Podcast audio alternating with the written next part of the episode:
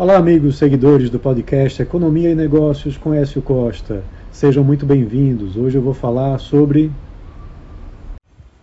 o governo federal que anunciou 300 bilhões de reais em financiamento para lançar a política industrial chamada Nova Indústria Brasil.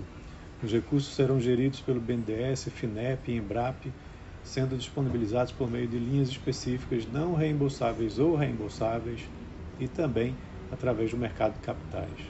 Serão 300 bilhões de reais para financiamentos destinados à nova política industrial até 2026, além dos 106 bilhões anunciados na primeira reunião do Conselho Nacional de Desenvolvimento Industrial, CNDI, em julho do ano passado, outros 194 bilhões de reais foram incorporados, provenientes de diferentes fontes de recursos redirecionados para dar suporte ao financiamento das prioridades do programa.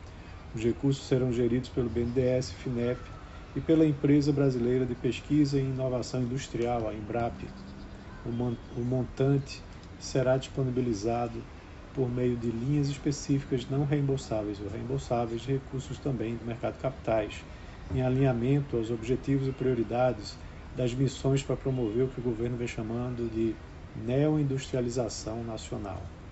Segundo o presidente do BNDES, Luiz Mercadante, 271 bilhões de reais serão na modalidade reembolsável e 21 bilhões de reais de forma não reembolsável, além de 8 bilhões de reais em recursos que virão do mercado de capitais.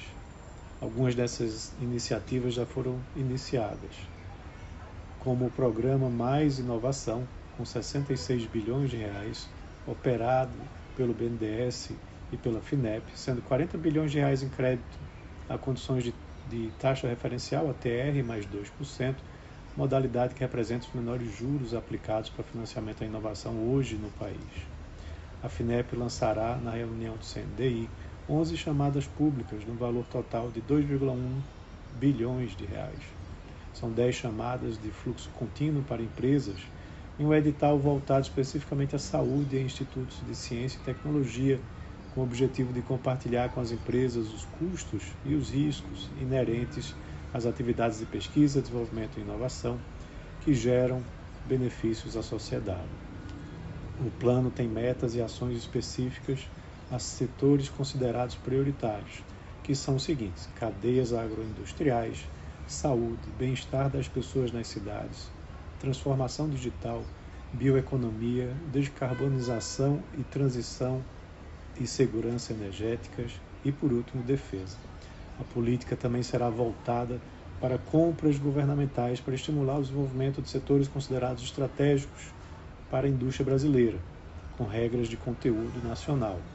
Outra frente de atuação é a desburocratização para a melhoria do ambiente de negócios. São 41 projetos, sendo 17 a serem executados pelos próximos dois anos pelo CNDI.